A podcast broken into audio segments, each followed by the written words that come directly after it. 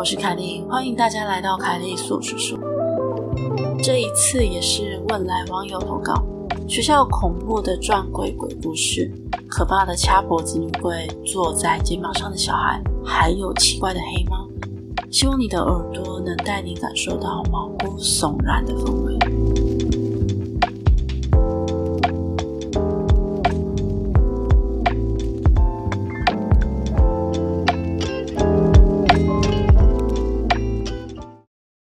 那么故事开始喽。这事情是发生在去年七月中的时候。我跟我的朋友莉亚和小爱是一个班的，因为我们高三大考即将到来，所以学校会安排补习班。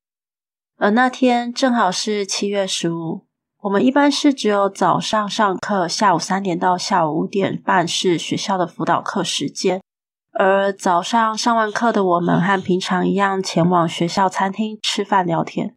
到了下午一点多，天气也渐渐变得灰暗，感觉随时都会下雨打雷的那种。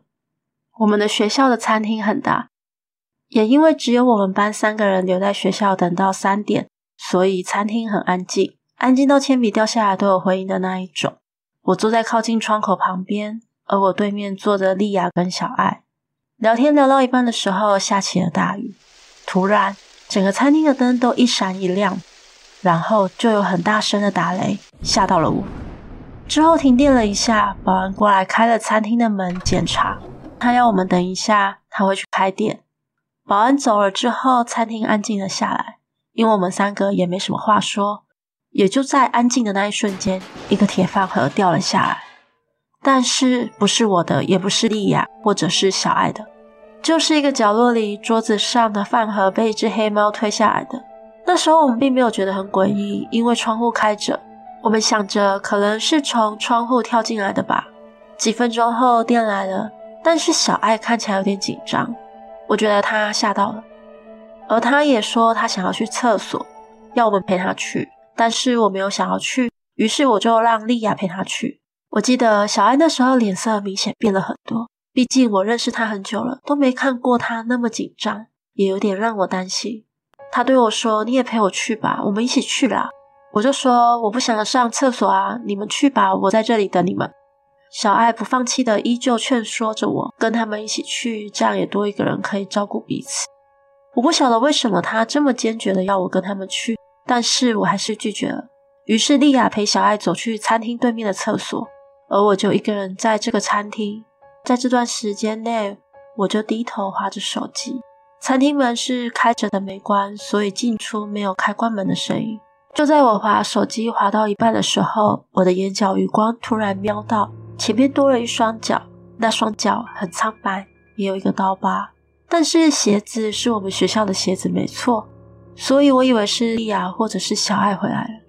当我再看一眼确认的时候，我突然想起莉亚的脚没有伤疤，小爱更是没有，我愣住了一下。假装镇定的继续低头划手机，一刻都不敢抬头起来，就怕抬头了会看到不应该看。而过了一下，我听到莉亚的声音跟我说：“艾瑞克，你的手帕掉在地板上。”我很确定这个声音不是莉亚的，而且我今天也没有带手帕。莉亚知道我忘了带，可能是因为我没有去理会那个声音，那一句话一直被重复着。艾瑞克，你的手帕掉在地板上。艾瑞克，你的手帕掉在地板上。我还是那个态度，试着装作听不见、看不到。而我本身是敏感体质，或许感受得到那些东西靠近我，但是我却是看不到的那种。大约两分钟后，我听见门外传来保安大叔跟莉亚说话的声音，因为保安大叔会固定在两点四十五分来提醒我们，快三点了，餐厅要关门了。并让我们去教室等老师来，因为这是每一次都会出现的场景，所以我想这个应该是真的保安大叔吧，我才敢抬头看了一眼餐厅门前。而这时候，我看见莉亚走了进来，我看了看四周，没有其他人了，那双脚和模仿莉亚的声音也都消失了。我很困惑的问了莉亚：“小爱呢？”莉亚说：“小爱让我来餐厅拿东西跟书包，顺便叫你过去。”因为要去教室和别的学生等老师来，当然我二话不说就用我最快的速度收拾了桌子和东西，而莉亚对我的动作和眼神感到奇怪，所以就问我说：“哎，你怎么了？干嘛那么紧张？”我站在莉亚前面，隐约看到有个黑影在刚才铁盒子掉的地方。我回答说：“没有啊，哈哈。”虽然我脸上笑着，但是我知道身体在发抖。当我和莉亚走到厕所那里的时候，小孩突然冲出来了，他很慌张。而看到我们的时候，他的脸色就变得更难看了。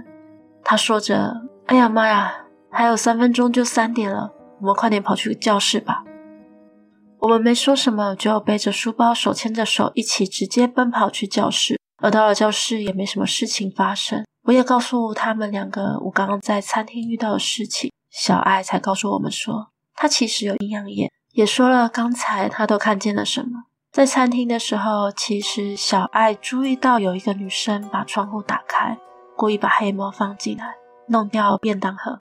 那个女生恶狠狠地盯着我。小爱说，可能是我们几个在这里聊天聊得太大声了，打扰到她，所以才借由黑猫来警告我们三个。这就是那时候为什么小爱脸色很差，也说着想上厕所的原因。更可怕的是，那时候那个女学生的女鬼听到小爱要我们去上厕所的时候。就会很快速度飞向我们的桌子，而当我不去，小爱跟莉亚出去的时候，那个女鬼一直跟着他们俩，直到他们进去厕所才突然见。在厕所里面，小爱告诉莉亚，她刚刚在餐厅看到的事，并且要莉亚赶快来找我，她自己想要先上厕所。没想到当莉亚来到餐厅找我的时候，消失的女鬼居然是回头去厕所找小爱。当小爱上完厕所在洗手台洗手的时候，眼睛瞄向镜子时，小爱被眼前的那一幕吓到腿软，她从镜子里看到那个女学生很生气的在她后面伸出手想掐她的脖子，而当小爱连滚带爬的冲出厕所时，她又看到莉亚背后出现一个黑影，她才会赶快拉着我们不顾一切的冲去教室。那时小爱在前面奔跑，我记得很清楚，我在中间，莉亚在后面，而小爱说那时她有回头。他回头的那一瞬间，看到莉亚脖子上坐着一个小孩。小爱知道那不是人。听完这些，我怕得不得了。小爱也赶快打给他的妈妈。没想到电话一接通，小爱还没开口，小爱妈妈却直接说：“我已经通知你两个朋友的家长，今晚我们会一起解决这些。”下课后，莉亚和我坐着小爱的车回去小爱家里。到了小爱的家，我妈妈也在那里。小爱妈妈请来一个道士。就直接对我们施法。我记得他用着一种草打了我们一下，之后给了我们一人一个护身符。那位道士师傅是小爱妈妈的好朋友。原来早在小爱打电话回去之前，那位道士就受到神明的指示联络了小爱妈妈。我当时真的是难以置信啊，因为这是第一次我遇到这样的事情。之后父母都不会把我们留在学校等辅导课开始。会先找人接我们回家，然后在辅导课开始之前再载我们回去上课。我们也就没再遇到这种事情。故事结束喽。